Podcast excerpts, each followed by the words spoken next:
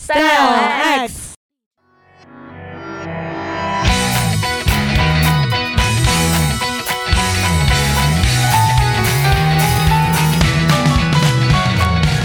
听众朋友们，大家好。今回またアニメを紹介するつもりです。このアニメは桜クエストです。当你们再次听到瓶子用半调子的日语向大家打招呼的时候， 是不是已经意识到瓶子又要给大家推荐动画片了呢？没错，今天瓶子想要给听众朋友们推荐的动画片就是不久前才刚刚完结的《樱花任务》。事实上，瓶子不光想把这个动画片推荐给我们 SpaceX 未知物语的所有听众朋友们，还觉得我们国家所有贫困县的县委书记。和贫困村的村支书都应该看一看这部动画片儿，好好思考一下片中提出的问题，将会有助于我们实现二零二零年全面脱贫、进入小康社会的美好愿景。言归正传，樱花任务讲的是一个什么样的任务呢？一个二十岁出头、叫做木春有乃的姑娘，出生于日本的一个偏远小镇，她到东京念了大学。毕业之后，无论如何不听爸妈的话，拒绝回老家，坚持在东京这座国际大都市打拼，却非常遗憾的死活找不到工作。最后，他阴差阳错的得到了一份到尖野山去当旅游形象推广大使的工作。尖野山是一个什么样的地方呢？尖野山是一个比木村有乃的老家还要偏僻落后的小镇。开往那里的电车一天只有一趟，当地的公交车也只有一趟。这是一个要啥没啥的地方，当然风景还不错，有樱花。但如今的日本哪儿没有樱花呀？而除了樱花，尖野山拿得出手的特产就只有吴京了，不是《战狼》里的那个吴京啊，而是一种农作物。吴京这两个字怎么写呢？吴是草字头，下面一个虚无的无。京是草字头，下面一个青春的青。吴京听着文绉绉，挺浪漫。实际上，它就是咱们北方人经常说的撇了，俗称疙瘩头，长相和口感都像大萝卜。尖野山的商店街也只有一条，商店街上的绝大多数店铺都关门了，连一家像样的面包店都没有，只有和果子店。榻榻米店、药店这种满足当地老年人喜好和需求的店铺还在苟延残喘，因为当地的年轻人已经很少了，好多都去日本的大城市工作，一走就再也不回来了。仍然还在本地的年轻人，其中有不少也惦记着走，而决定留下来的年轻人们，多数也迷迷茫茫，不知所终。木村有乃就要在这样一个地方奋斗一年，带动当地的旅游业，让尖野山重振雄风。他好不容易克服自己心里的膈应，终于决定带着一个由四位性格迥异的姑娘组成的小团队大干一番。可是却被泼了一头又一头的冷水。泼他们冷水的不是外面的游客，也不是因为他们对尖野山不买账。而是尖野山本地的居民对木村有乃这个外来人不买账。我们日子过得好好的，安安稳稳的，你一个狗屁不懂的黄毛丫头，瞎折腾什么呀？和中国的偏远山区不一样，在美日欧这些发达国家和地区，很多小城镇虽然偏僻闭塞，但并不贫困，基础设施和公共服务都很到位。大家过着自给自足、小富即安的日子，虽然没什么活力，但也撑不死，也饿不着。这种情况下，从不知道什么地方来了一个踌躇满志的年轻姑娘，口口声声喊着要改变，确实会招人不待见。于是，木春有乃和他所就职的尖野山旅游协会，与代表尖野山守旧势力的商店街工会，没少产生冲突。木村有乃他们想了各种各样的方法，想要招来游客，比如设计漂亮的旅游推广网站，比如把他们这儿的特产吴京，也就是撇兰，做成点心，印上当地的卡通吉祥物形象，还比如他们请年轻人喜欢的知名乐队到这里来演出，再比如他们请电视台来这里拍真人秀节目，可是效果都非常有限。不过他们这么一通折腾，倒是让尖野山的当地人们感受到了这个年轻人的一片苦心。一个外地人毫无利己的动机，把尖野山的振兴事业当做他自己的事业，这是什么精神？这简直就是白求恩精神。虽然日本人可能也不知道白求恩是谁吧，但不管，这就是白求恩精神。尖野山当地的居民们，尤其是那些已经风烛残年的老年人，也逐渐因此回想起了自己年轻时对这个没什么生气的小镇的厌倦。以及留下来之后的无可奈何。随着时间的推移，他们已经渐渐接受了在这个冷清惨淡的小镇终其一生的设定。面对着人口越来越少，小镇上从商铺到学校都逐渐关闭凋零，他们甚至已经有些麻木了。而现在，有新一代的年轻人想要让这个小镇恢复生机和活力，他们有什么理由不配合呢？而从当地人的各种坚持当中，木村有乃他们也逐渐意识到，与其让更多外面的游客来到尖野山感受这里的风物，不如振兴和守护这里的文化与传统，让本地人对尖野山更有归属感。即使因为各种各样的原因离开，也始终牵挂着这个家乡，并为他感到骄傲，而不是单纯的逃离甚至抛弃。他们在这个过程中更加理解当地人了，也更尊重尖野山本地的习俗。他们不再搞花活招揽游客，而是教这里的独居老人使用智能手机和平板电脑，帮他们融入当代生活。修整废弃的校园作为咖啡馆和剧院，挖掘还原当地的传说故事并改编成话剧，并且恢复已经停了很多年的当地的祭典仪式。让尖野山的年轻人们也意识到，与其抱怨这里没这没那，不如自己去创造他们想要的一切。这就是樱花任务所讲的故事，一个非常现实，同时也非常真实的故事。故事的结局并不圆满，尖野山并没有因为木村有乃和当地居民的齐心协力，变成一个生机勃勃的旅游城市。它没有逃脱将被附近的大城市吞并的命运，也即将因为行政区划的改变而发生变化。但是木村有乃带来的鲶鱼效应还在，相信尖野山的人们也会尽力维护当地的传统，永远以生长在尖野山为骄傲。樱花任务的故事背景虽然是在尖野山这么一个虚构的城镇。但故事中的矛盾却是日本的很多地方都切实要面对。这一两年，国内赴日旅游大热，多数人，包括我自己，到日本去玩儿，无非也就是去东京、大阪这些大城市买买买，或者去相对小众一点的城市看风景。可实际上，在灯红酒绿和异域风情的背后，这个国家也同样面临严峻的发展问题。从《樱花任务》这个动画片当中就可以窥豹一斑。去年我到日本出差，去了位于日本本州岛东北部的青森县的几个偏远城镇，非常切实地感受到了老龄化和少子化对日本这个国家所带来的冲击。在那些小城镇，生活虽然是富足的，但是没有什么生机。多数年轻人都像尖野山的年轻人们一样，想要离开这里，去大城市。留下来的年轻人身上的压力则更大，高中毕业就要开始考虑就业，不光是为了养活自己、养活家，整个城镇的存续重担也要由他们来扛，否则什么什么手艺、什么什么行业，甚至什么什么传统，可能就要因为无以为继而消失了。想想都觉得累。其实同样的问题，不光是日本有，我们国家也有啊。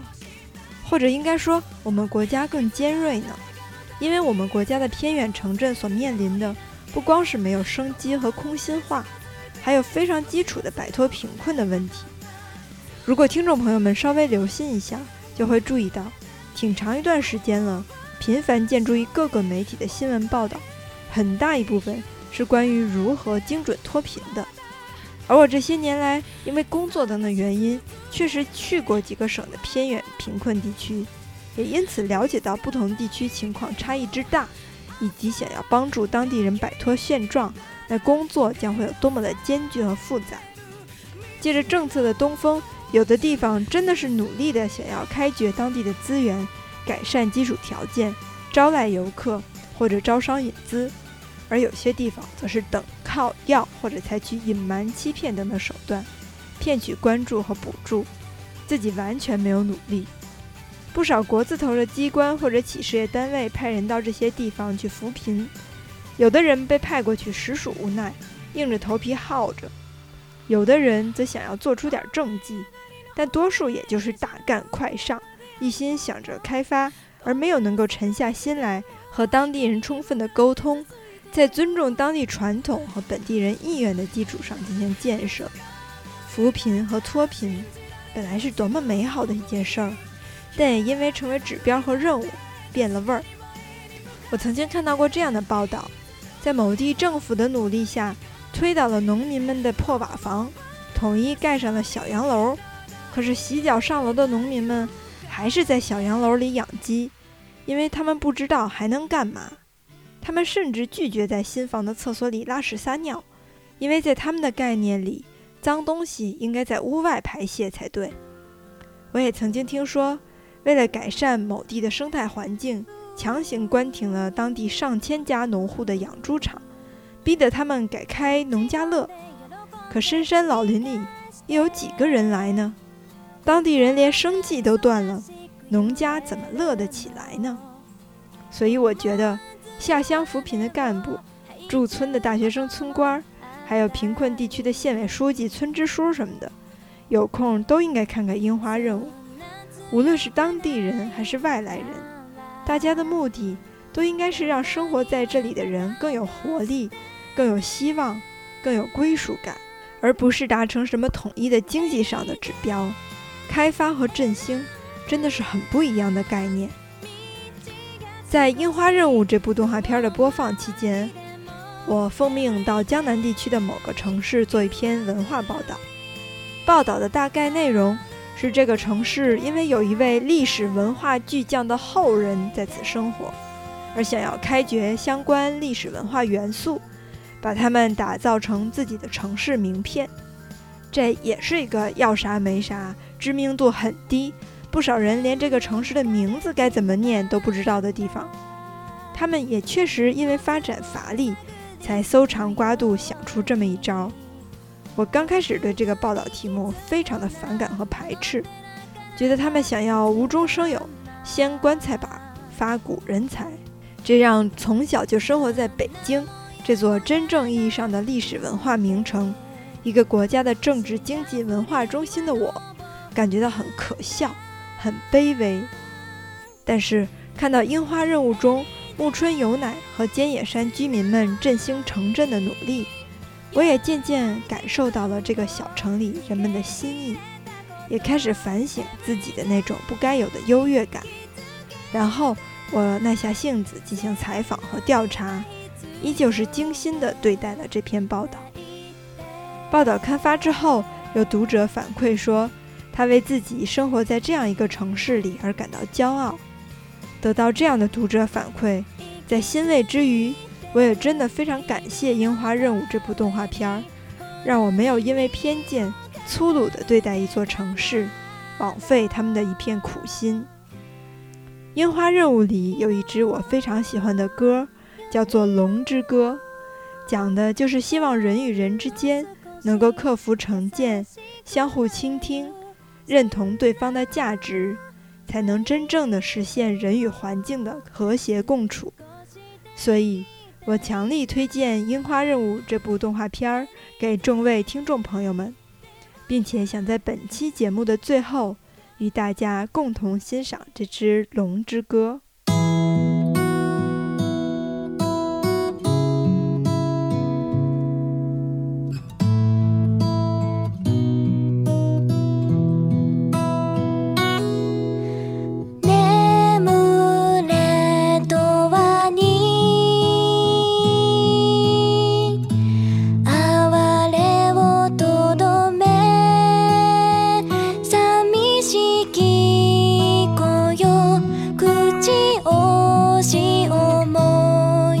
年をこうかのと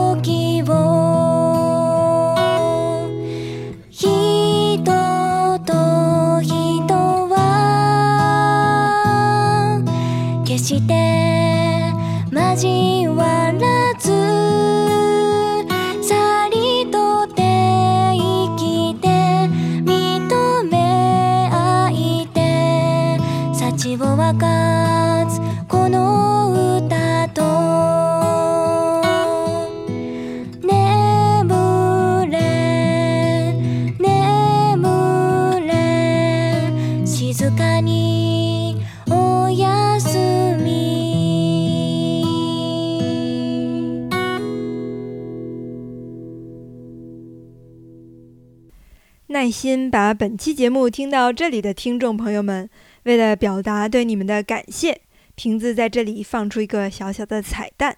我在网上查关于樱花任务的资料，准备做这期 Style X 的时候，发现了这样一篇小文章。在节目的最后，也是在今天这么一个特殊的日子里，给大家念一下，也算是奇文共赏，共襄盛举。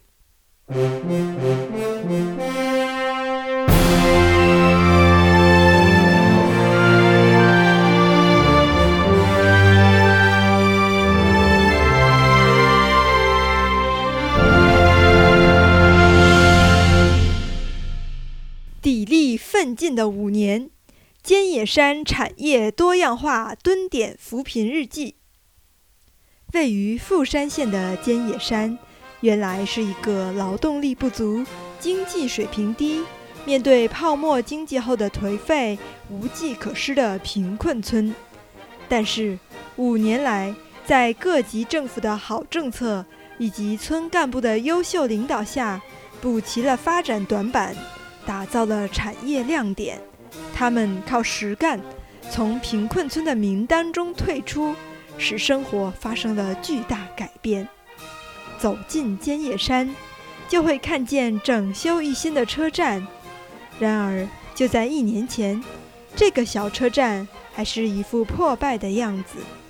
一位村民说：“以前的车站又小又破，一看就让人觉得是穷地方。”据记者了解，尖野山的传统手工艺以及商业，在一年前还远远没有这么好。那究竟是什么让尖野山在仅仅一年的时间内发生了这么大的改变呢？多亏了我们的的好书记。村民们几乎异口同声地回答：“原来就在一年前，尖野山迎来了一位大学生村官。”木村有乃，木村有乃来自东京，毕业后选择了考公务员，扎根农村当村官。我也没想到能在一年内改变咱们村这么多，不知不觉间就融入他了。木村有乃对记者露出了开心的笑容。别看变化这么大，在木村书记刚刚来到尖野山时，并不是那么一帆风顺。原来，尖野山还有一场恩怨，旅游协会与商店街双方互不相让，一度阻碍了村子的经济发展。面对困难，布春书记并没有气馁，他坚持从群众中来到群众中去的领导方法，践行一切为了群众、一切依靠群众的群众路线，深入体察民情。了解尖野山的具体情况，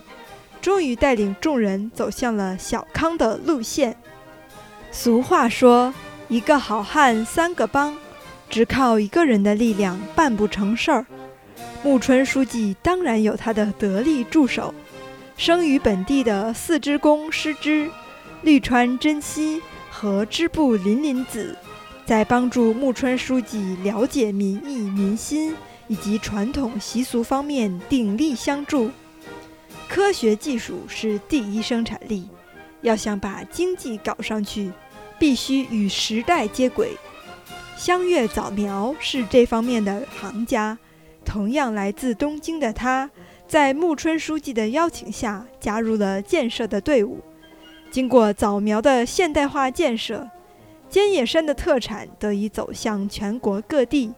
而尖野山的传统文化也以视频等新形式出现在大家面前。他们就像我的姐妹一样，尖野山的发展也有他们的功劳。木村书记动情地对记者说：“木村有乃给尖野山带来了新鲜气息，让我们能够以一个全新的角度来发展。”这是老书记门田丑松发出的赞叹。木村书记让我们的村子发展的越来越好，而且并没有放弃传统的部分。商店街协会会长支部千灯市这样告诉记者：“国家的发展。”社会的进步，人民生活水平的提高，还需要更多像木村有乃这样的好书记、好干部，也需要更多有思想、有能力的年轻人。